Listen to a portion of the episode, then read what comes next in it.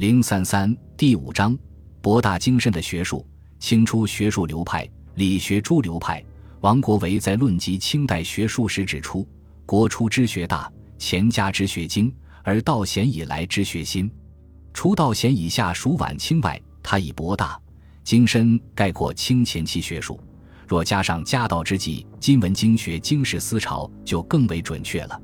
清初学术指顺康两朝八十年的学术。这一时期的学术博大，是指人才辈出，学派众多，开出学术上的一片新天地。清初的理学经历了明清之际的历史巨变以及内部的危机，带着鲜明的时代特征走上历史舞台，体现为批判改造理学，大体经历了从融合朱熹和王阳明到尊朱熹的过程。融合朱熹、王阳明的有孙其逢、李渔。孙其逢，字启泰。号中原，学者尊其为夏风先生，河北荣城人。主要著作有《四书禁止》《夏风集》《理学宗传》等。他试图以《周易》所谓“元、哼、利、真”循环轨迹，对理学史进行总结，谋求儒学发展的新途径。他说：“晋古之统，元其周子，亨其成，张立其诸子，孰为今日之真乎？”盖众泥墨之事，且二千年由联络而来，且五百有余岁矣，则姚江岂非子阳之真乎？解周子之同者，非姚江其水与归？以元哼立真比喻周敦颐、二程、张载、朱熹、王阳明，虽有表彰王阳明的色彩，但更重要的是把理学看成一个有机系统。朱家都是这一系统中不可缺少的环节，发挥自己的作用。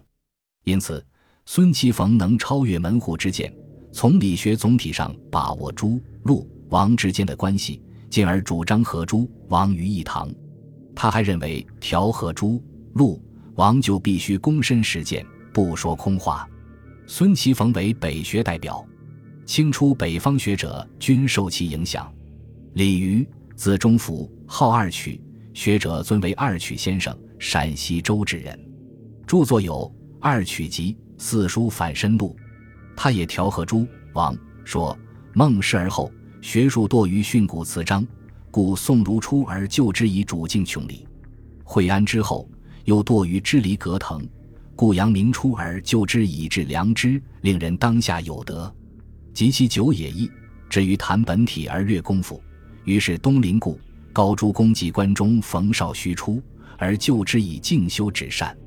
李煜反对把王补朱，以及朱子后学补王看作是简单的向朱学回归。在他看来，程朱和陆王由车的左右轮不可缺少。学问两相资，则两相成；两相辟，则两相并。他在批判理学道德修持主张的基础上，提出悔过自新说，强调。古今儒家倡导旧事，虽各家宗旨不同，大体不出“悔过自新”四字，总是以“悔过自新”来开启人为学的门路。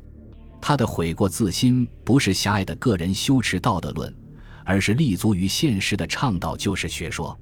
李渔还提出明体适用说，指出穷理致之，反之于内，则实心悟性；实修实证，达之于外，则开悟成悟，康济群生。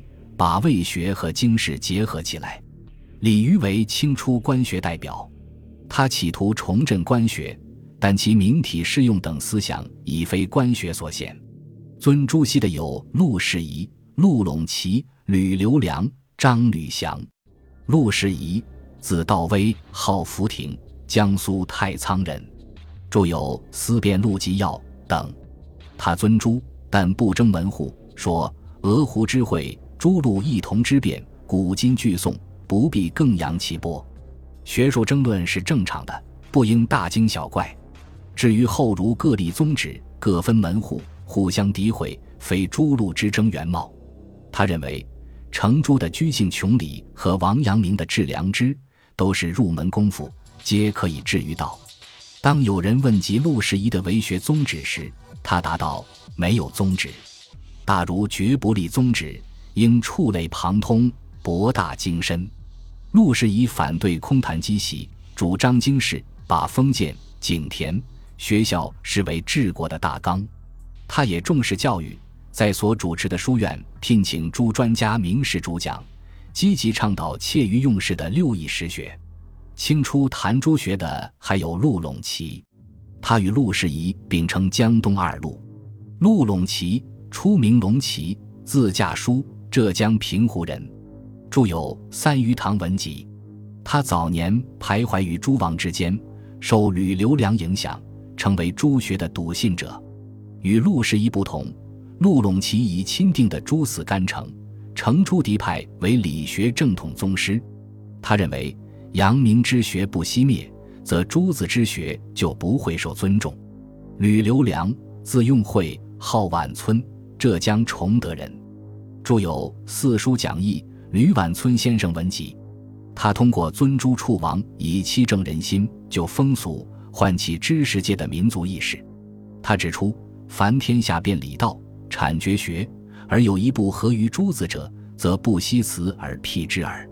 吕留良生于明清之际，明王的现实促使他致力于经世之学，把探寻治乱之源作为为学宗旨，尊朱从属于其经世的目的。他借助时文评选的形式阐发朱熹《四书集注》中的政治思想，不仅主张恢复三代封建、井田、学校旧制，重申君臣皆为生民也，而且更进一步强调以下之计。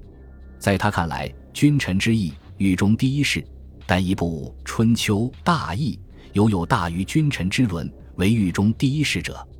这种民族意识，既是明清鼎革的社会现实的反映，也是清廷高压政策的结果。张吕祥，字考夫，号念元，学者尊为杨元先生，浙江桐乡人。著述收入《杨元先生全集》。他早年信奉王学，后由刘宗周的慎独。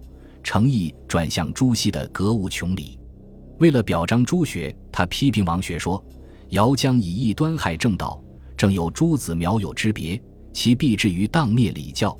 今日之祸，盖其烈也。”由张吕祥首唱，陆陇齐、熊赐履、李光地等人努力，朱学遂为清代的庙堂之学。